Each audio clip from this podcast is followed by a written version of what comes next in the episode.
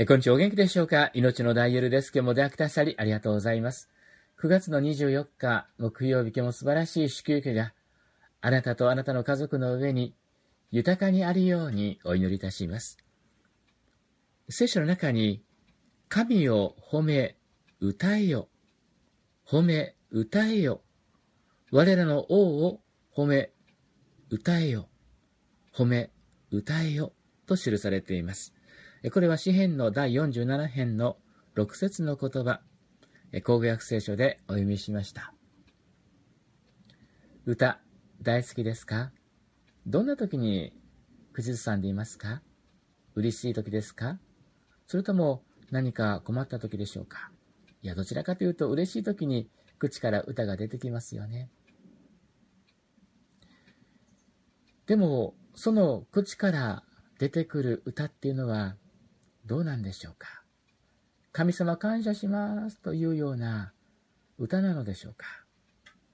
いや、もしかしたら、この世の中の流行流行曲が、え、口から出ている場合が多いかもしれませんね。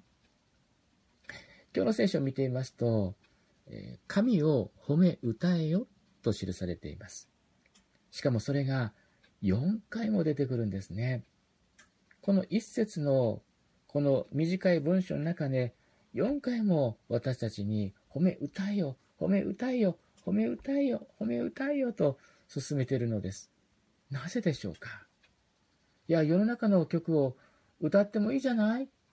楽しいんだからと思うかもしれませんが、しかし、私たちが喜んでるとき、楽しいとき、それは神様の恵みによるのだと思うんです。だとするならば、私たちは神様感謝します。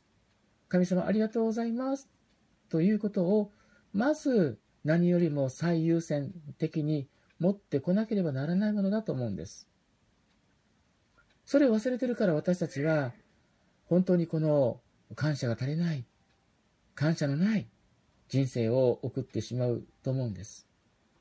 何よりもまず、私たちを楽しませてくださる神様にありがとうございます、感謝しますというのが当然なことだと思いませんか？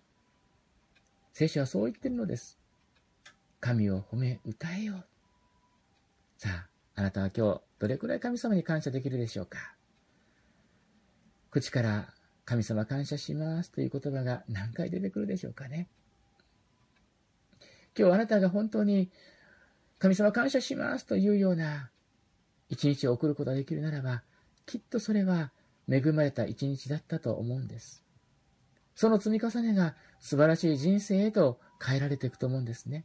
ですから今日も感謝に満ち溢れた一日をお過ごしいただきたいと思います。何でしょうかね？それでは送電はお待ちしております。お元気で。